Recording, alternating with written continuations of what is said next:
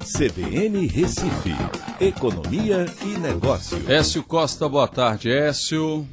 Boa tarde, Aldo. Boa tarde, ouvintes da CBN. Ô, Écio. Feliz Dia dos Trabalhadores. É, para todos, né?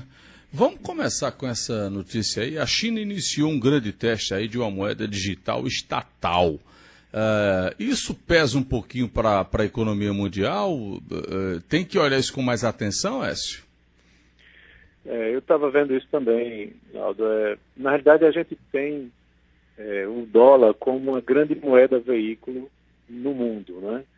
E moeda veículo é aquela moeda que é facilmente conversível né, para diversas moedas e que é usada nos contratos comerciais, certo? Então a China há muito tempo que vem é, justamente reclamando, dizendo que esse é um poder é, econômico muito grande na mão dos Estados Unidos, porque os Estados Unidos é justamente quem emite a moeda.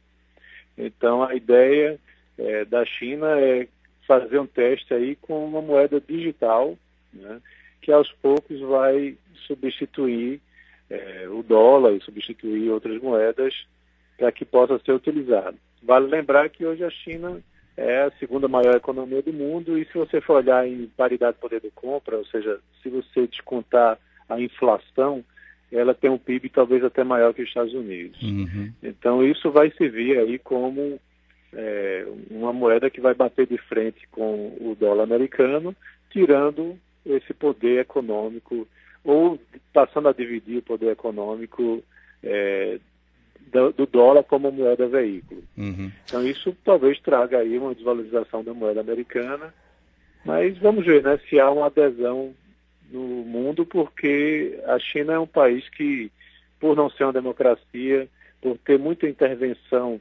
é, nos dados estatísticos e na mídia, isso termina sendo muito é, preocupante. Assim, não é preocupante, mas é, é, é, muito obscuro né, o que acontece por lá. Bom, vamos lá. Vamos falar do, dessa peste aí, do coronavírus. Já tem efeito negativo e muito nessa questão de, de emprego, né, é, Écio? É, a gente não tem os dados do ACAGED porque eles não estão sendo publicados, né? A gente tem aí um, um delay nessas informações, até porque as próprias empresas não estão informando. Tá? Agora, saiu ontem né, os dados da PNAD mostrando já um aumento do desemprego de 11,6 para 12,2. Só que aí, quando você vai olhar, são parâmetros é, de trimestres móveis, né, com o trimestre finalizando em março. Só que a gente teve é, um forte impacto, acho que mais para o mês de abril do que para o mês de março, né, e agora também no mês de maio vai ser observado. De todo jeito, a gente já vê que impactos, né, os efeitos dessa medida de quarentena e que provavelmente vão ser mais sentidos mais adiante. De todo jeito, a gente teve uma primeira retração da força de trabalho na, na série histórica, né, onde você tem aí o número de trabalhadores empregados é, ou em busca de emprego caindo 0,2%. Isso é, nunca aconteceu desde 2012, quando isso começou a ser apresentado certo? Geralmente a taxa de desemprego ela acelera nessa época do ano, mas por outros motivos que não é, esses relacionados ao coronavírus. Outra coisa que chamou muita atenção também é que houve uma redução na informalidade nesse período. Né? É a primeira retração em 45 meses na comparação com o mesmo período do ano anterior. Essa redução aí foi tão expressiva que diminuiu a proporção desse tipo de, de contratação no total. Né? Então, isso também tem a ver com o coronavírus. Até os informais estão tendo contração, é, redução aí na sua, é, na sua contratação. E, por último, teve um outro aspecto importante que foi a queda no emprego doméstico, né? também alojamento, alimentação, construção civil, certo? São fatores é, muito relevantes e relacionados ao coronavírus, né? porque quando você vê a parte de alojamento, é, tem a ver com hotelaria, né? alimentação é, fora de casa, construção civil, todos esses segmentos foram impactados diretamente pela quarentena.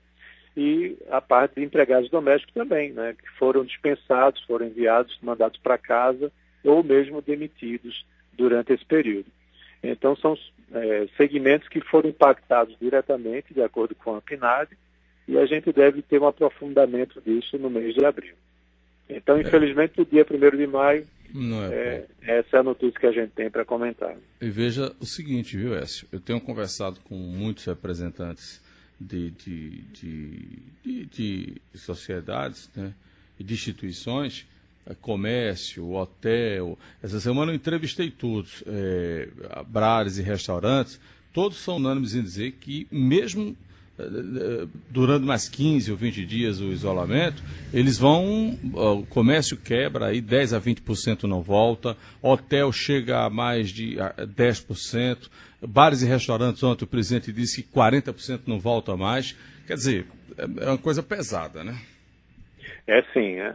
É, essas medidas do governo, segundo o governo, têm poupado aí a demissão de 4,6 milhões de trabalhadores. Mas o problema é que não é só o salário dos trabalhadores, né? há fornecedores, aluguéis e, outros, é, e outras despesas que terminam inviabilizando a manutenção de muitos desses negócios que já estavam com grandes dificuldades. Então, Verdade. com certeza vai reduzir. Écio, até segunda-feira, bom final de semana para você, bom feriadão. Bom feriado para todos, até segunda. Obrigado.